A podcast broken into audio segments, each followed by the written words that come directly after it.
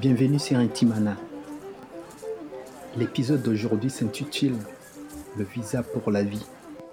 Car aujourd'hui, je vous partage mon voyage qui m'a amené du camp de réfugiés à Goma, ex-Zaïre, jusqu'à Paris, euh, en France. La France qui de devenir mon pays d'accueil et mon pays d'adoption. Je vous souhaite une belle écoute.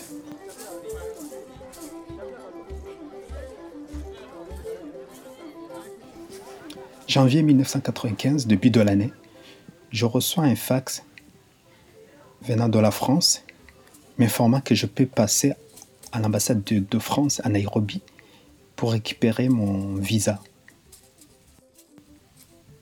C'est la joie, mais en même temps, la question se pose comment je vais me rendre à Nairobi?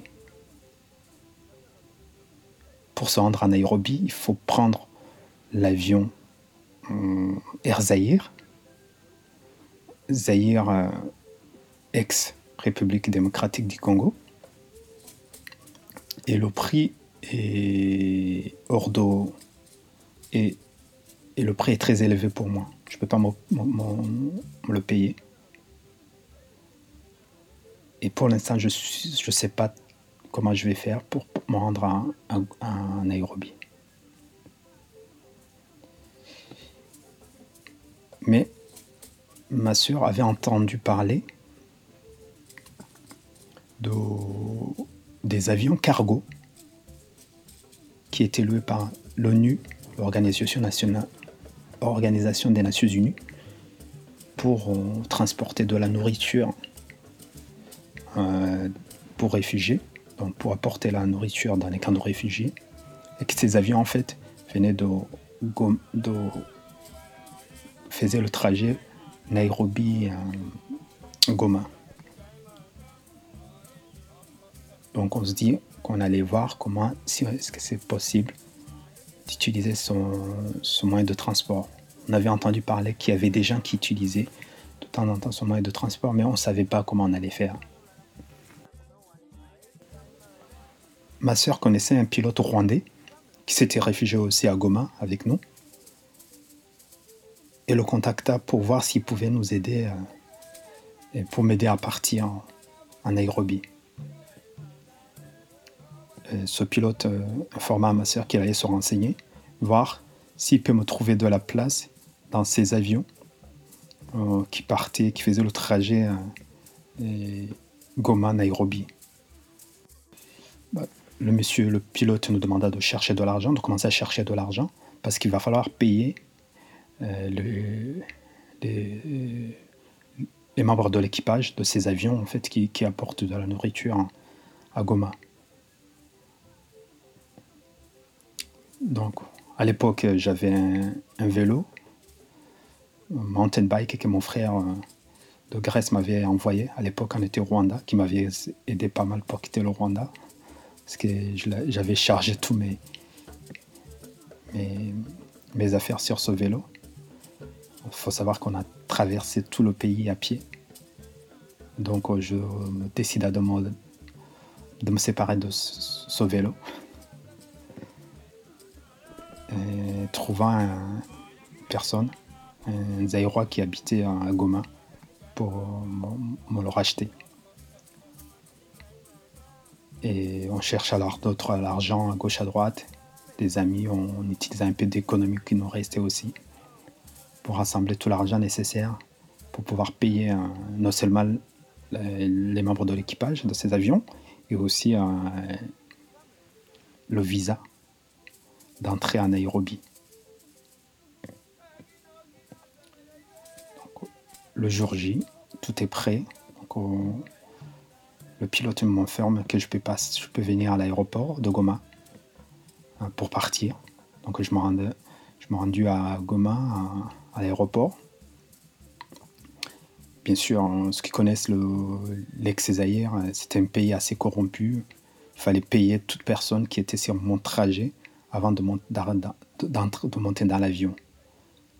L'immigration, toute personne qui pouvait trouver moyen de, vous soutirez de l'argent, n'hésitez pas à le faire. Donc, on, m'avait prévenu, du coup, j'avais séparé l'argent. L'argent pour les pilotes, euh, bah, les membres de l'équipage. L'argent pour le visa à, Goma, à Nairobi, pardon, quand je vais arriver à Nairobi. Et bien sûr, un peu d'argent à gauche à droite parce que je savais que j'allais devoir payer. Donc, je donna de l'argent aux membres de l'équipage qui allaient me prendre dans l'avion. Mais avant de monter dans l'avion, un des militaires s'opposa à, ce que je puisse partir, disant qu'il n'a pas eu sa part de, bah, sa part gâteau en, quelque sorte, qu'il fallait que je lui paye aussi. Et moi, comme je voulais absolument partir, je lui donna le reste de l'argent qui m'en restait, l'argent que j'avais prévu pour, pour payer le visa à, Nairobi, me disant que tant pis, euh, je, trouverai, je trouverai sans doute une solution en arrivant à Nairobi.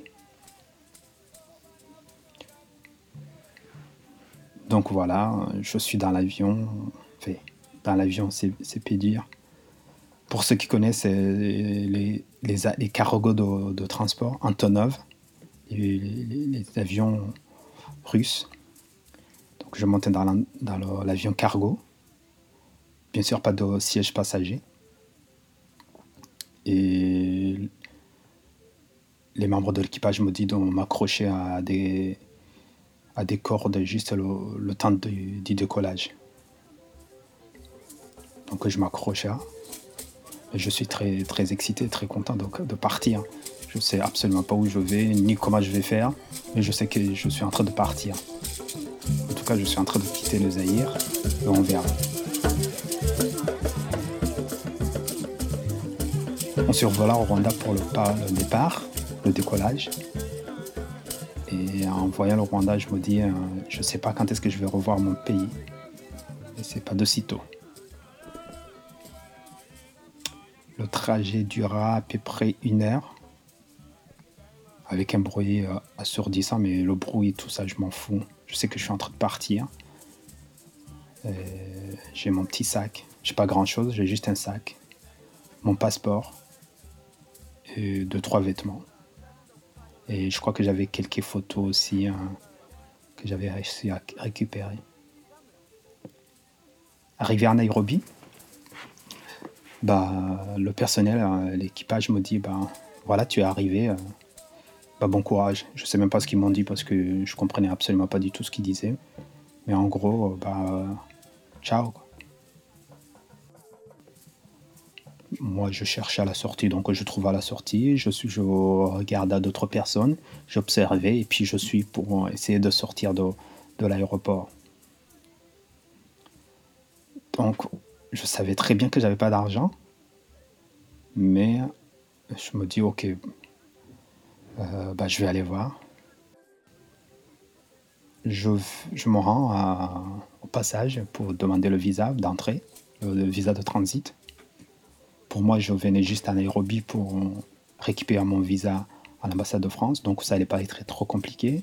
Il, fallait pour moi aller juste expliquer au service de l'immigration, leur montrer le fax. Euh, oui, j'avais aussi pris le fax que j'avais reçu de la France, mais en format de la disponibilité de mon visa. Donc je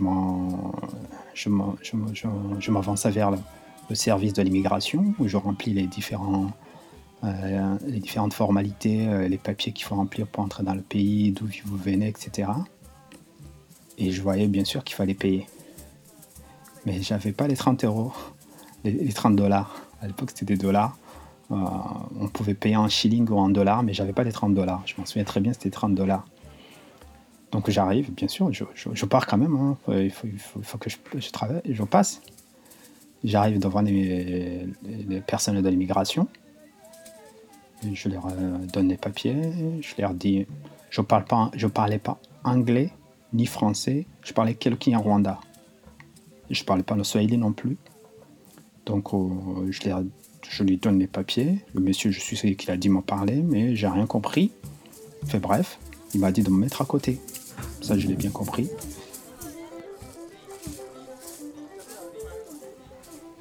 Donc, je mets sur le côté et en même temps, euh, bah, la police, les membres de, l'immigration, euh, tout de suite viennent, me voir parce pour voir ce qui se passe.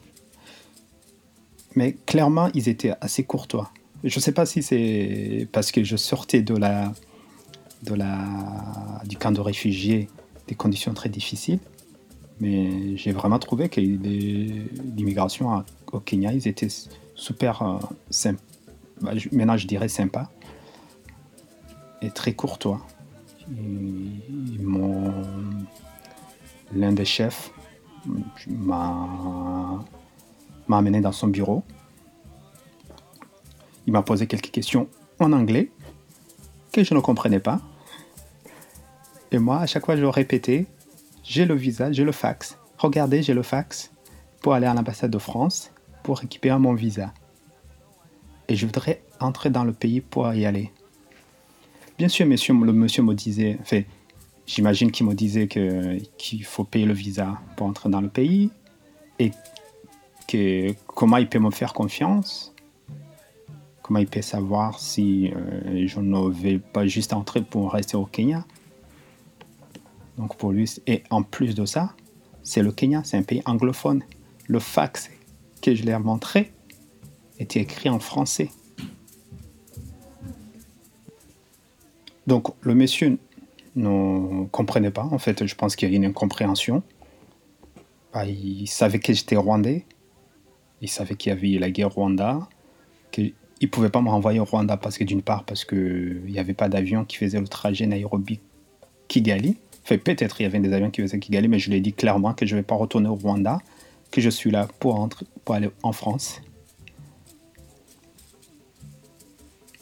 Et, euh, donc, il ne pouvait pas m'envoyer au Rwanda, il ne pouvait pas me laisser entrer en, dans le pays. Il m'a dit de sortir de son bureau. Et je lui ai demandé qu'est-ce que je dois faire. Il m'a dit d'attendre. Enfin, je pense qu'il m'a dit d'attendre.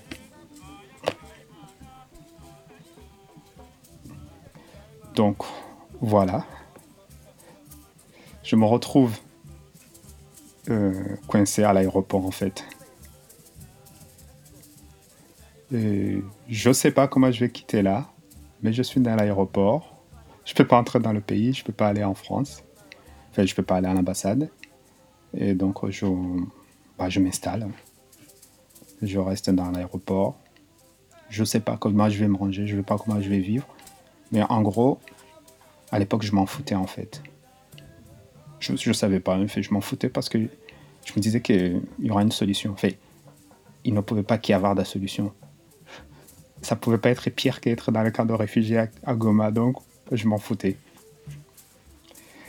Euh, bah, donc je commence à me balader dans l'aéroport. J'étais pas très chargé, j'avais juste un petit sac.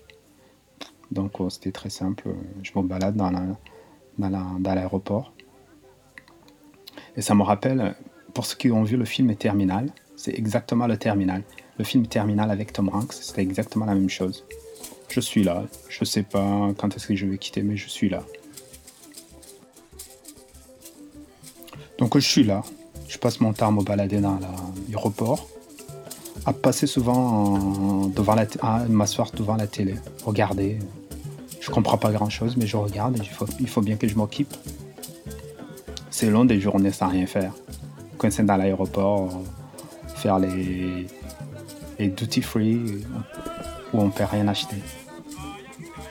Donc je, vais, suis devant la télé tout le temps. Il y a CNN. Et euh, aux États-Unis, il y a le projet de O.J. Simpson pour sa femme, pour l'assassinat de sa femme. Il passe tout le temps ça en boucle. Tout le temps, tout le temps. Je ne comprends pas très bien ce qui se passe ce qui s'est passé parce que je parle pas anglais. Mais il passe ça tout le temps. Bah, je finis par savoir que, bah voilà, sans doute c'est un procès où il, est accusé d'avoir assassiné sa femme.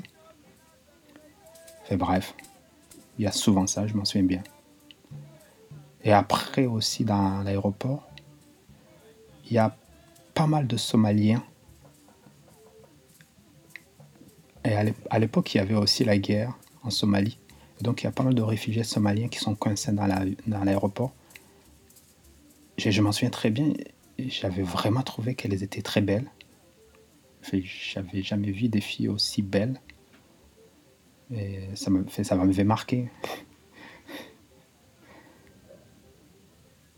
Et donc voilà, je, commence euh, ma vie dans l'aéroport de Nairobi. Première nuit arrive, bah, il faut dormir. Je trouve des cartons et je me mets derrière un, escalier, dans un petit coin, pour dormir. J'ai trouvé mon petit coin pour dormir. En fait, j'étais pas le seul coincé dans l'aéroport et donc chacun faisait ce qu'il pouvait pour dormir. Euh, l'immigration savait que j'étais là, j'étais coincé là. Et ils m'ont laissé. Euh, je devais faire ma vie, quoi. En attendant, je suis là. Petit à petit, je deviens ami avec. Euh, enfin, je deviens ami. Ils sont plutôt gentils avec moi. Ils me demandent si ça va. Moi, je dis ça va. Je suis assez joyeux. Je suis là. Je suis assez joyeux. Je sais pas. Je sais que les choses vont se passer comme ils doivent se passer. Et euh, le midi, les membres de le personnel de l'immigration venaient me chercher pour aller manger avec eux. Et c'était le seul moyen où j'entrais dans le Kenya en fait. Je pouvais passer la, frontière pour entrer au Kenya. C'est pour me rendre à, la cantine euh, pour le personnel de l'immigration. Et ça, c'était très bon. C'était très bon et très gentil parce qu'à chaque fois ils allaient manger, ils m'emmenaient avec moi pour aller manger avec eux. Et donc, euh, bah voilà. Bah, je dirais pas que c'est la belle vie, mais je suis coincé dans l'aéroport. Je mange, je suis ami avec le personnel de l'immigration et je mange avec eux le midi. Et c'est la belle vie, quoi. Et euh, deux jours passent, trois jours passent. Et tous les jours, je dois bien sûr aller dans le, dans le bureau du, responsable de l'immigration. En, gros pour faire le point. Je répète la même chose. J'ai le fax pour aller à l'ambassade. Et lui, il comprend pas. Il me parle et je comprends rien. Deux jours, trois jours. C'est long, mais je suis là. Je sais pas comment je vais faire. J'attends.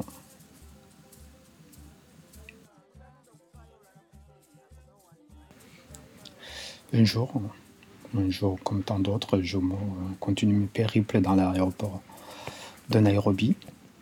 Donc je décide de me balader euh, tranquillement, comme d'habitude. Et ce jour-là, je me rends du côté des départs. Je vais me balader là-bas, je sais pas pourquoi. Peut-être voir les gens qui partent. Et comme par hasard, je tombe sur mon parrain qui est en train de se rendre à Goma vraiment une simple coïncidence. Je ne savais même pas qu'il allait partir. Je ne savais même pas qu'il était à Goma. Je tombe sur lui. Il me demande qu'est-ce que je fais là? Je lui dis, bah, je lui explique la situation, que je suis coincé, que j'ai reçu le fax de l'ambassade de France, mais que je ne peux pas entrer dans le pays parce que bah, je n'ai pas le visa. En fait, je lui explique toute la situation. Ben, il me dit, ah, bah, je vais voir, je vais faire ce que je vais voir ce que je peux faire. Donc voilà, euh, je suis un peu soulagé parce que je me dis enfin il y a au moins quelqu'un au courant que je suis coincé à l'aéroport de Nairobi et on verra. Je continue à attendre. Mais effectivement, à partir de là, les choses vont se débloquer. Le lendemain, euh, il y a le personnel de l'ambassade de France il y a une personne euh, envoyée par l'ambassade de France à l'aéroport pour me chercher. la personne m'amène euh, à l'ambassade. Ça devait être le 17 parce que je suis arrivé le 18 en France. Donc le 17, une personne de l'ambassade de France vient me chercher à l'aéroport. Je pars avec la personne à l'ambassade de France. Tout a été très vite en fait. Tout a été très vite. Caché. visa dans mon, mon, passeport, euh, un billet d'avion pour la France, et la personne me ramène à l'aéroport, me dit d'attendre, de prendre l'avion le soir. En une journée, tout s'est débloqué. Entre le moment où j'ai vu, mon parrain et le lendemain, je, prenais l'avion. Et bien sûr, je vais voir mes amis de l'immigration, super contents. Ils sont vraiment très contents. Ils sont contents pour moi de, voir que je vais partir. Et je les remercie. Je les remercie énormément euh, pour la semaine passée avec eux. Pour leur non-incompréhension. Pour tout, en fait. Je suis très heureux de, pouvoir me faire partir. Et le soir arrive. Donc je vais prendre Air France. Euh, c'est vraiment quelque chose d'exceptionnel en ce moment-là. Je vais en fait partir. Et là, je sais que je vais partir hein, qui.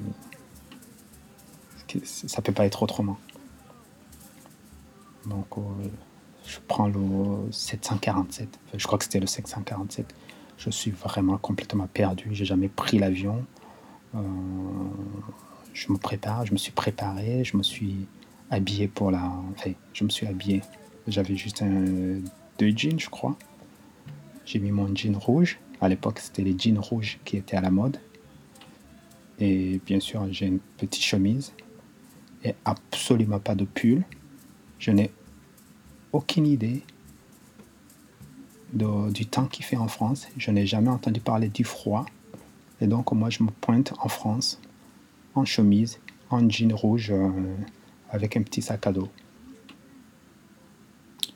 Vers 6 heures, on atterrit à Paris le 18 janvier 1995.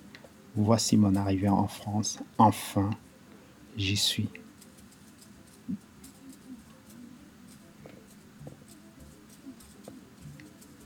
Il froid, mais vraiment froid. Je n'ai jamais vu, je n'ai jamais été dans un endroit aussi froid de ma vie. D'autant plus que je n'ai absolument pas les vêtements faits pour ce froid. Je suis vraiment là. Je passe l'immigration.